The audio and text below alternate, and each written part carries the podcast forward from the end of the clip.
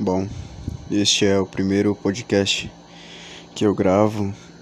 É, será um podcast experimental, é, não muito metodológico, é, com poucas referências acerca do meu pensamento que eu pretendo trazer. É mais um breviário, vamos se dizer assim, um prólogo. Enfim. É, eu sou uma pessoa, um brasileiro de classe média, como a grande maioria, ou não, que no Brasil não tem os dados certos. Que, mas assim como todo mundo, eu existo. Eu frequento, eu passo pela existência assim como todos que estão aqui. Eu tenho consciência como qualquer outro ser humano. É uma consciência de, de muito sofrimento e dor a partir da percepção da existência. É, o ponto inicial desta gravação é trazer à, luz da filosofia um tema recorrente em minha vida, que é o suicídio. Eu pretendo. Não que eu pretendo, eu optei pelo autoextermínio brevemente. Só que é um ato que exige escrúpulos, é algo que exige muita coragem. Muito se fala que os suicidas são covardes, mas essas pessoas que falam isso estão permeadas do senso comum. É, elas nunca pegaram esse tema para refletir a fundo de fato, não leram nenhum filósofo, nenhum sociólogo. É tudo embasado na sua visão, nas suas experiências. Enfim, como eu havia destacado antes, esse será um podcast experimental, não irei trazer é, muitos filósofos. Talvez num próximo episódio eu traga Emil Cioran, Philip Mainlander, Julius Bansen, uh, Júlio Carre Cabrera, David Benatar, entre outros, talvez Arthur Schopenhauer, né, que é o clássico do, do pessimismo filosófico, Albert Camus, clássico do existencialismo. É, esse podcast é mais para também usado como um meio de desabafo, né? Algo, um meio onde eu posso externalizar o meu pensamento, já que eu não posso sair publicando, postando em redes sociais meu pensamento. E eu me reservei esse podcast, que será postado no, no YouTube, talvez, para tratar esta problemática, entre aspas, né? É, eu optei pelo autoextermínio, né? A morte, pelo desejo de morte, devido à tomada de consciência deste mundo, das pessoas, de como as pessoas são utilitaristas. Eu não estou imprimindo juízo de valor nenhum, é só uma constatação. É, de que tudo também nessa vida não passa de uma reação química cerebral, o vazio, cara. O vazio ele está em tudo, em todas as relações humanas, relações interpessoais, intrapessoais, está em tudo. Talvez eu use esse podcast também apenas só para reclamar, né?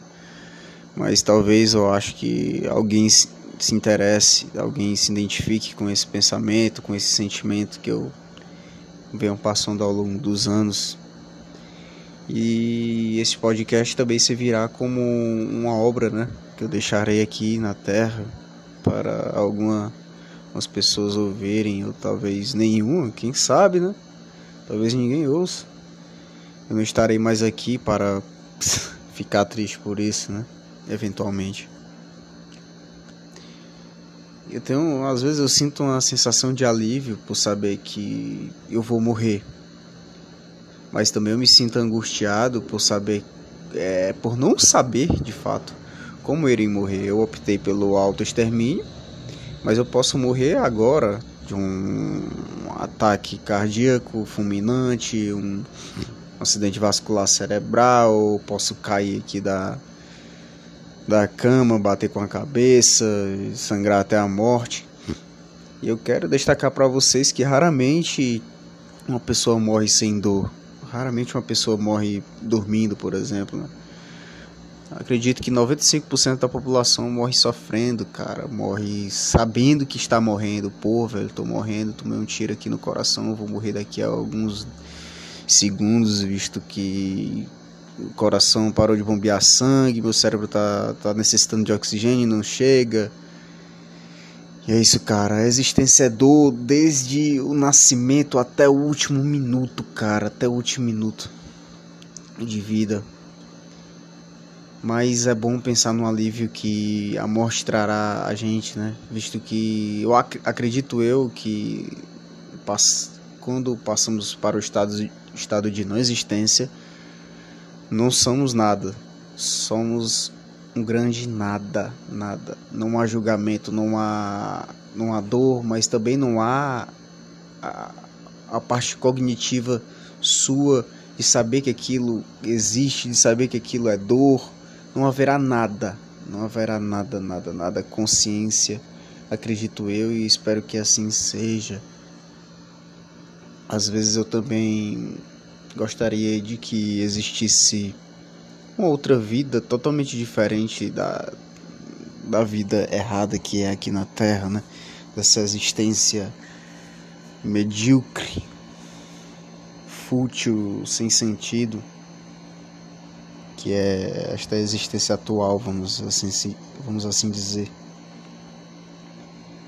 Um completo compilado de desgraça aqui na Terra, só que poucos poucas pessoas estão ocupadas demais para se ter essa consciência. A partir do momento em que todo mundo tomar a consciência disso e passar a pensar nessas coisas, na sua existência, nas, na, na, na sua fragilidade, nas inúmeras desgraças que estão que são iminentes na nossa vida, né? A qualquer momento a gente pode sofrer um ataque, um familiar seu pode morrer. Muitas pessoas não param para pensar nisso, por isso elas conseguem viver as suas vidas normais, entre aspas, né? Claro que existem as, as intempéries clássicas, né? Como uma doença, etc. Mas aquilo ali não leva a pessoa à reflexão de como a vida é desgraçada e por isso ela consegue continuar a viver sem cogitar o suicídio. Muitos são tristes, mas poucos sabem, porque não existem, não existe o ócio na vida dessas pessoas. Eu estou desempregado há mais de um ano, né? Eu saí do emprego, fui demitido. É, há um ano também eu perdi. É, eu saí de um relacionamento, né? Na verdade eu fui chutado. É, em cerca de um ano eu perdi tudo. É, dinheiro, amigos, família. E a partir daí eu me vi totalmente sozinho e, e eu tive esse tempo para para refletir acerca da existência e chegar a essa constatação. Também sou uma pessoa que optou pelo antinatalismo, né? Não pretendo passar meus genes adiante, né? que isso é o sentido da vida, é o sentido biológico máximo. É o instinto de reprodução, de passar os genes à frente. Tudo que você faz na vida é, é com esse fito. Muitos dirão que não, mas essa é a real. Você trabalha, estuda para quê? Ah, para comprar uma casa. Mas para comprar uma casa para quê? Ah, para me morar.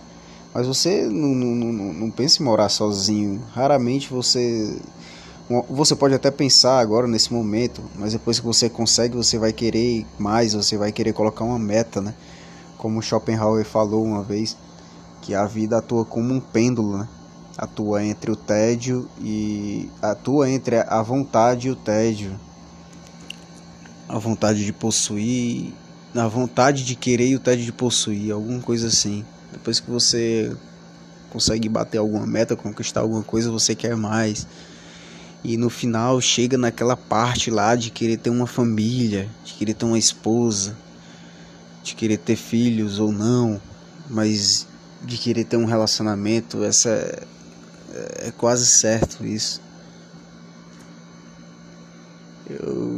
Me vejo cansado em relação a isso, eu não, não almejo não almejo nada, não almejo dinheiro. O máximo que eu queria era ter, talvez até ter um pouco de dinheiro para eu poder comprar algumas coisas para suprir algumas necessidades básicas, né?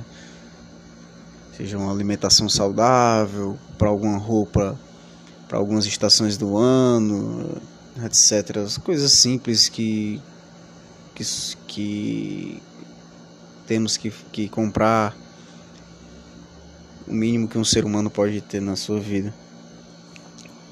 Enfim.